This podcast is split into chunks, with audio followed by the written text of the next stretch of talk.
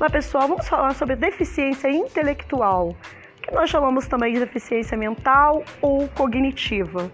A pessoa né, que tem a deficiência intelectual, ela tem dificuldades para resolver problemas, sejam eles problemas cotidianos ou matemáticos.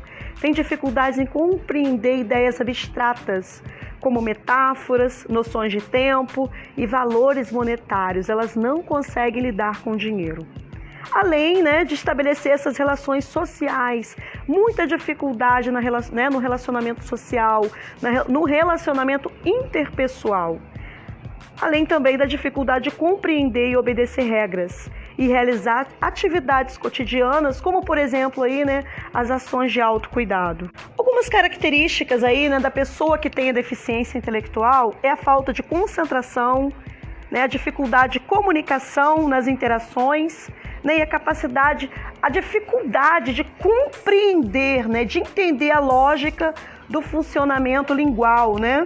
Por exemplo, não compreender representação escrita ou necessita de um sistema de aprendizado diferente. Então, a criança que tem a deficiência intelectual, ela tem dificuldade tanto na leitura, na escrita, quanto no raciocínio da matemática. E o rendimento escolar passa a ser afetado, esse aprendizado passa a ter um atraso, né? A ser, acontecer aí uma ruptura. Então ela precisa do quê? Ela precisa de tratamento para que ela consiga, né?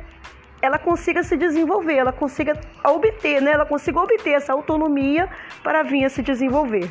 Devemos assim observar, né, a dificuldade de comunicação, né? Devemos ofertar músicas, brincadeiras orais, leituras, né, com uma entonação apropriada, poemas, parlendas, né, para ajudar a desenvolver essa oralidade da criança, como também pode afetar a coordenação motora, fina e grossa, dependendo dos níveis dessa deficiência intelectual. Agora, falando né, do autismo e da deficiência intelectual como comorbidade do autista, nós devemos analisar que todas as características da pessoa com deficiência intelectual ela vai diretamente atingir, né, afetar a criança autista, a criança com tia. Então nós devemos saber, né, que a criança autista ela sofre tanto com seu próprio distúrbio, né, com a falta de comunicação, né, seus comportamentos repetitivos, restritivos, né, esse hiperfoco, esse transtorno sensorial e também